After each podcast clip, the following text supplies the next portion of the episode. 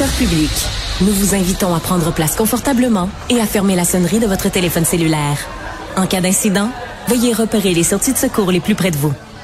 Bon divertissement. Un, deux, un, deux. OK, c'est bon, on peut y aller. Sophie Durocher. Elle met en scène les arts, la culture et la société pour vous offrir la meilleure représentation radio.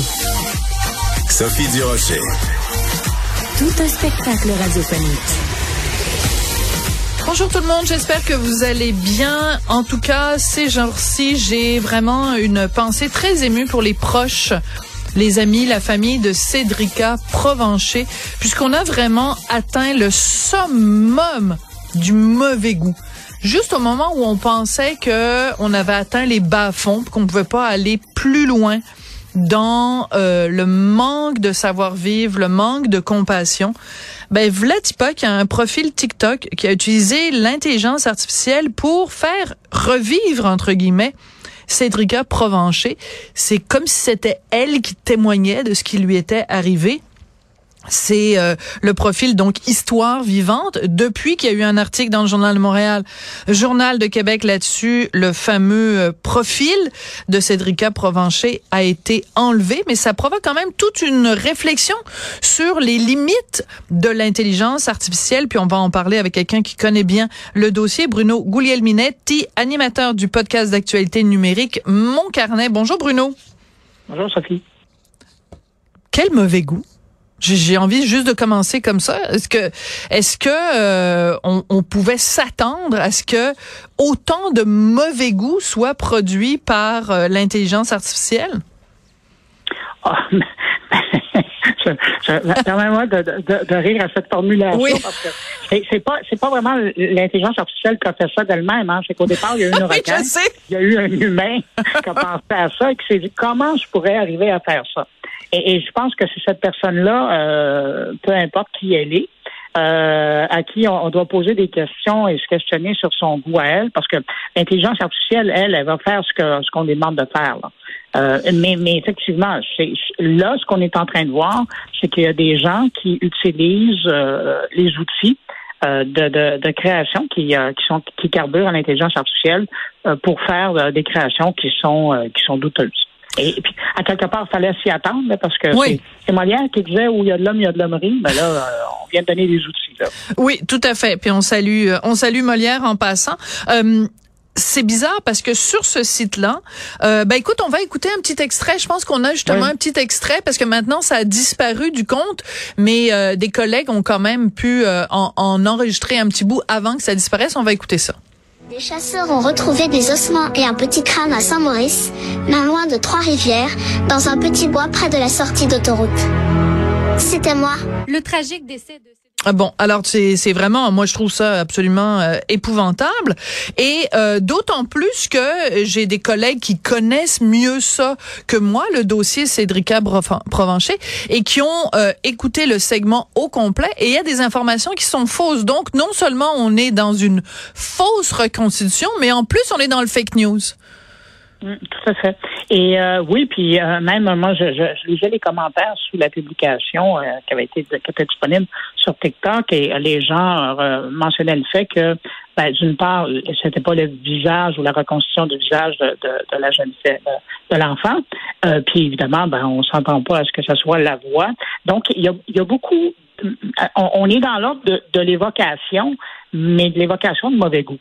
Et euh, parce que c'est une chose de, de, de parler de cette histoire-là, il y a des façons de le faire. Mais quand on regarde, euh, parce que euh, après, moi j'ai pris le temps pour regarder différentes vidéos qui étaient disponibles, Oui. qui sont essentiellement d'autres cas euh, aussi affreux que, que le sien. Euh, puis il y a des cas qui sont plus modernes que, que d'autres, plus récents, pardon, que d'autres. Et, euh, et, et dans tous les cas, on, on est dans la recension, la, la recension de, de, d'histoires euh, aussi sordides les unes que les autres.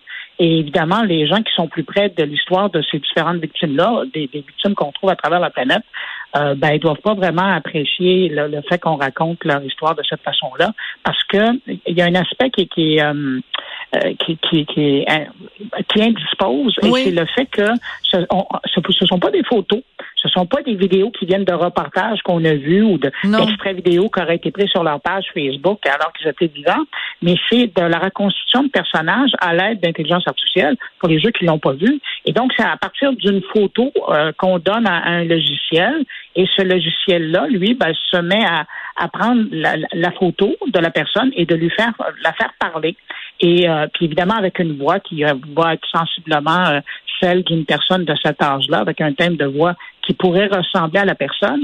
Mais donc, on, on, on lui donne des attributs auxquels on n'est pas habitué de voir euh, sur, sur euh, des photos, puis il y a une scénarisation évidemment avec euh, avec différentes images pour scénariser un peu l'histoire. Mais il y a quelque chose de malsain là-dedans quand on, le regarde. Et puis j'avoue que si c'était pas parce que j'avais une, curiosité journalistique là en guillemets, j'aurais probablement pas regardé autant de ces vidéos-là. Mais évidemment, j'étais curieux de voir jusqu'où la, la, la, personne allait dans la production et, et c'est ça, c'est quelque chose d'un peu, c'est quelque chose de malsain même.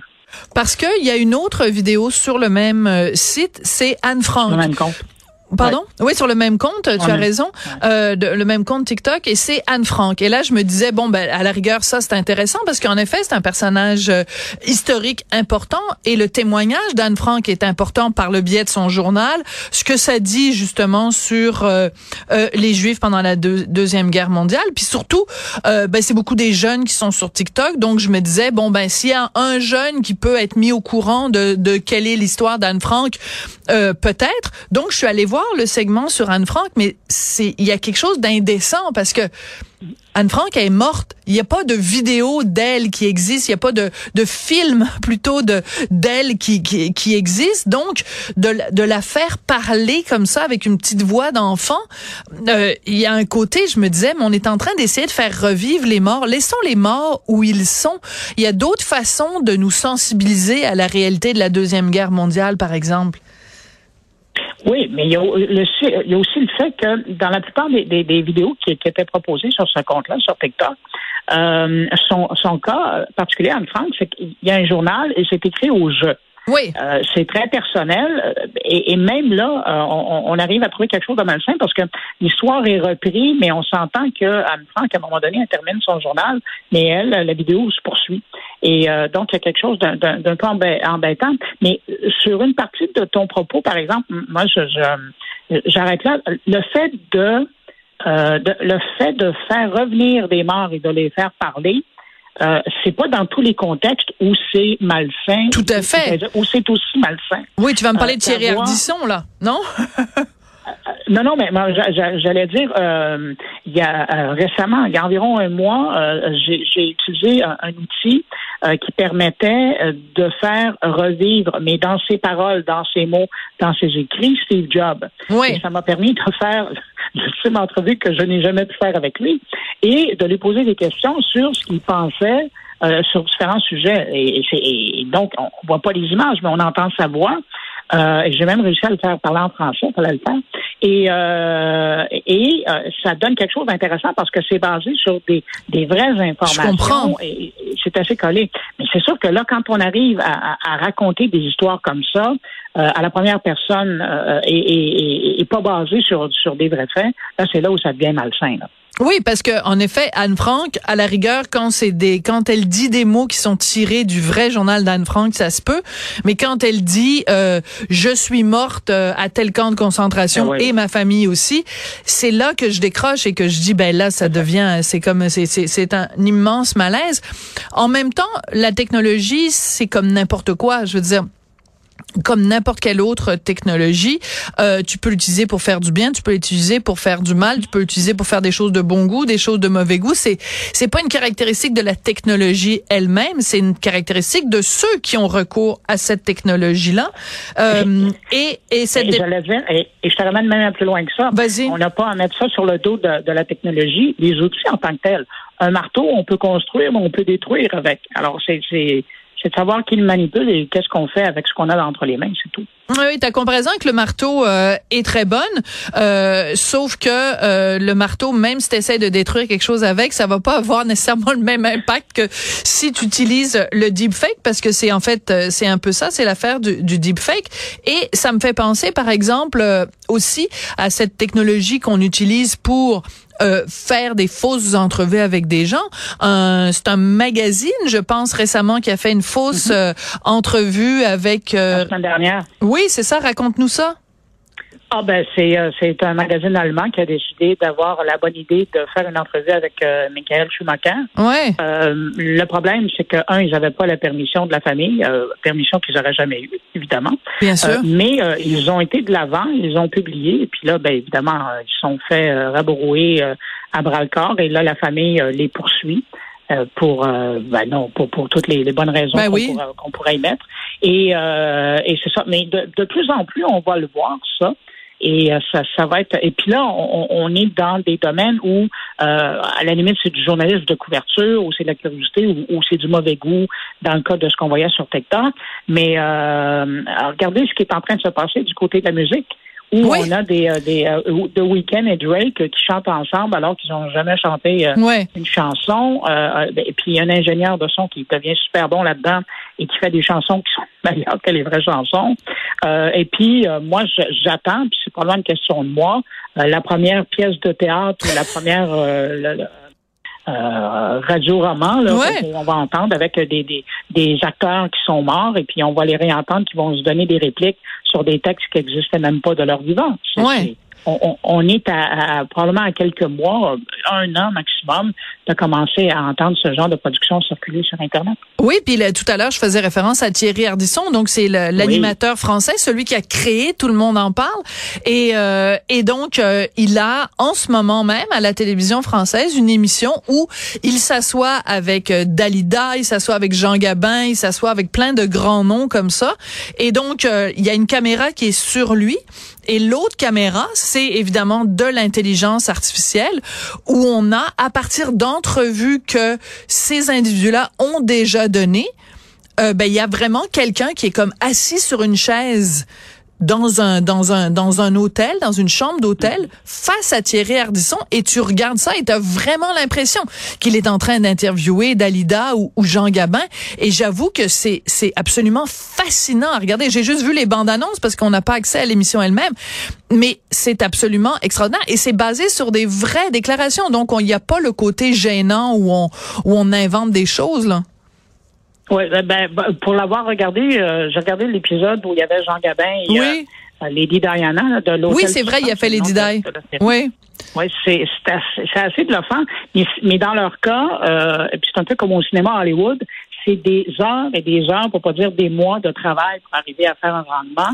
Euh, et, d'ailleurs, probablement que, j'allais dire deux ans plus tard, parce que c'est un projet que ça fait longtemps qu'ils travaillaient là-dessus, mais deux ans plus tard, euh, probablement que leur émission serait, ils seraient capables de le faire encore plus rapidement. Oui. Ce qui me fait d'ailleurs penser un peu à l'évolution au Québec, qu'on avait vu ça avec euh, Gérard D. Laflaque. Oui, c'est vrai. C'était un personnage une marionnette, je pense. Oui. Puis après, on l'avait porté au numérique. Et les dernières émissions qu'ils ont faites des années plus tard, euh, ils appuyaient sur un bouton, puis Gérard D faisait ce qu'il voulait à l'écran. Absolument.